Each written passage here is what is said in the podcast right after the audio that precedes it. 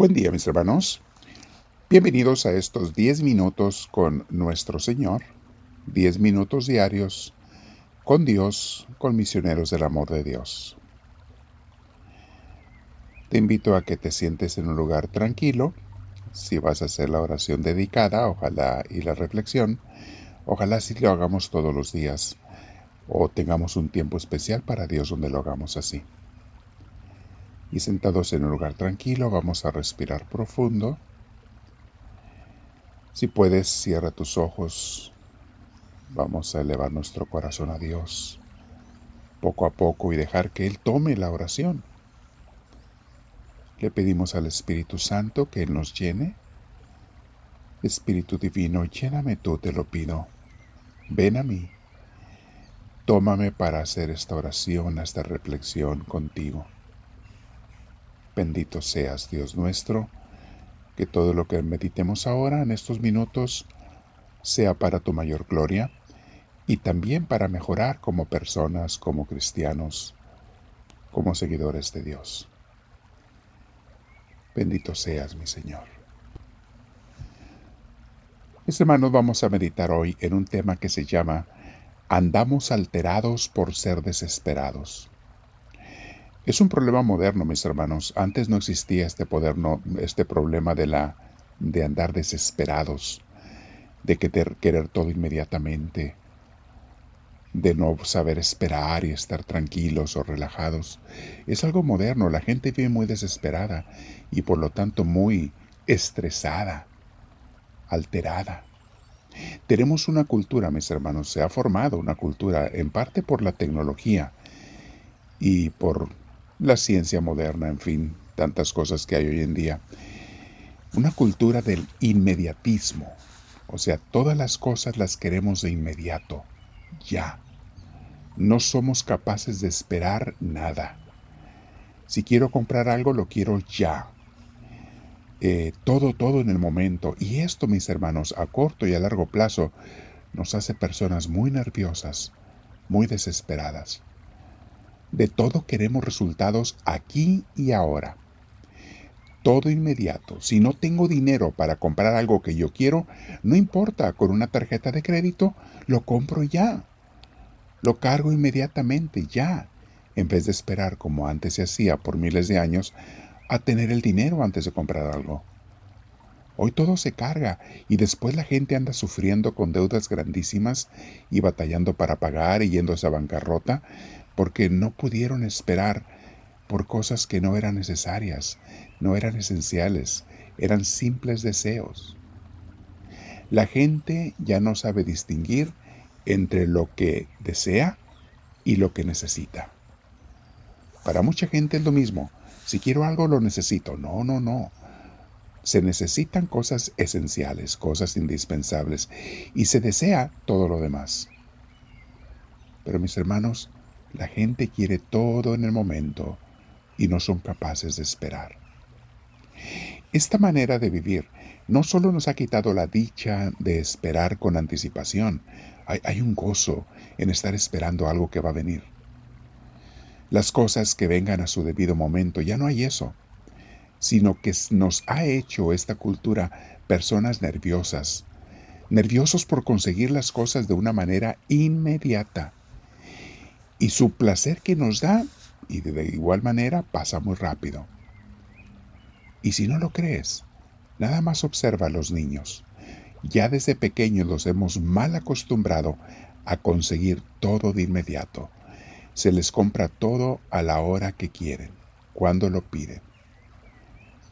Por muchos años, generaciones y generaciones, no existía eso de los regalos o las tiendas rápido donde hubiera todo, mucho menos las tiendas en línea de orden inmediata.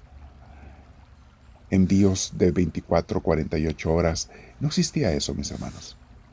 Antes nos esperábamos hasta Navidad o al cumpleaños para recibir un regalo. Y a veces lo recibíamos, ¿eh? no siempre. Muchas cosas las deseábamos y no las teníamos y no pasaba nada. Nadie se moría porque no tenía todo. Hoy en día, nadie se puede esperar a nada. Nosotros mismos hemos caído en nuestra propia trampa. ¿Cuál es la solución a esta epidemia de estrés y desesperación? La respuesta es, mis hermanos, cultivar la virtud de la paciencia. Las cosas no tienen que pasar cuando yo digo, sino cuando Dios o la naturaleza lo indiquen. Tenemos que aprender a gozar y vivir la vida con lo que tenemos aquí y ahora sin desesperarnos porque no tenemos más. Los buenos consejeros, mis hermanos, recomendamos o recomiendan forzar a los niños y a otros y a nosotros mismos a esperar para recibir cosas como mera práctica de la paciencia, cosas que no son esenciales. Por ejemplo, si no me urge comprar algo, que generalmente lo, que no es esencial nunca me urge, eh, no debería urgirme, pero si no me urge, esperar simplemente, aunque no tenga necesidad, esperar unos días o semanas y después comprarlo. Poner una fecha especial. Ok, quiero algo, lo puedo comprar ya, pero no, me voy a esperar hasta esa fecha especial, ese aniversario o lo que sea, para comprarlo. Simplemente para fortalecer la voluntad y la paciencia. Y de manera especial, mis hermanos, hacerlo con los niños porque los estamos mal acostumbrando a que a la hora que quieran algo simplemente se les compra o se les ordena en línea. Ellos mismos lo hacen ya. Algunos papás les han dado ese poder destructivo a los niños de ordenar en línea lo que quieran. Escuchemos al apóstol Santiago. Dice así Santiago 5, 7 al 11. Pero ustedes, oh hermanos, tengan paciencia hasta que el Señor venga. El campesino que espera recoger la preciosa cosecha tiene que esperar con paciencia las temporadas de lluvia. Ustedes también tengan paciencia y manténganse firmes, porque muy pronto volverá el Señor. Hermanos, no se quejen unos de otros para que no sean juzgados, pues el juez está ya a la puerta. Hermanos míos, tomen como ejemplo el sufrimiento y paciencia de sufrimiento y paciencia a los profetas que hablaron en nombre del Señor. Pues nosotros consideramos felices a los que soportan con fortaleza el sufrimiento Ustedes han oído cómo soportó Job sus sufrimientos y saben de qué modo lo trató al fin el Señor. Porque el Señor es muy misericordioso y compasivo.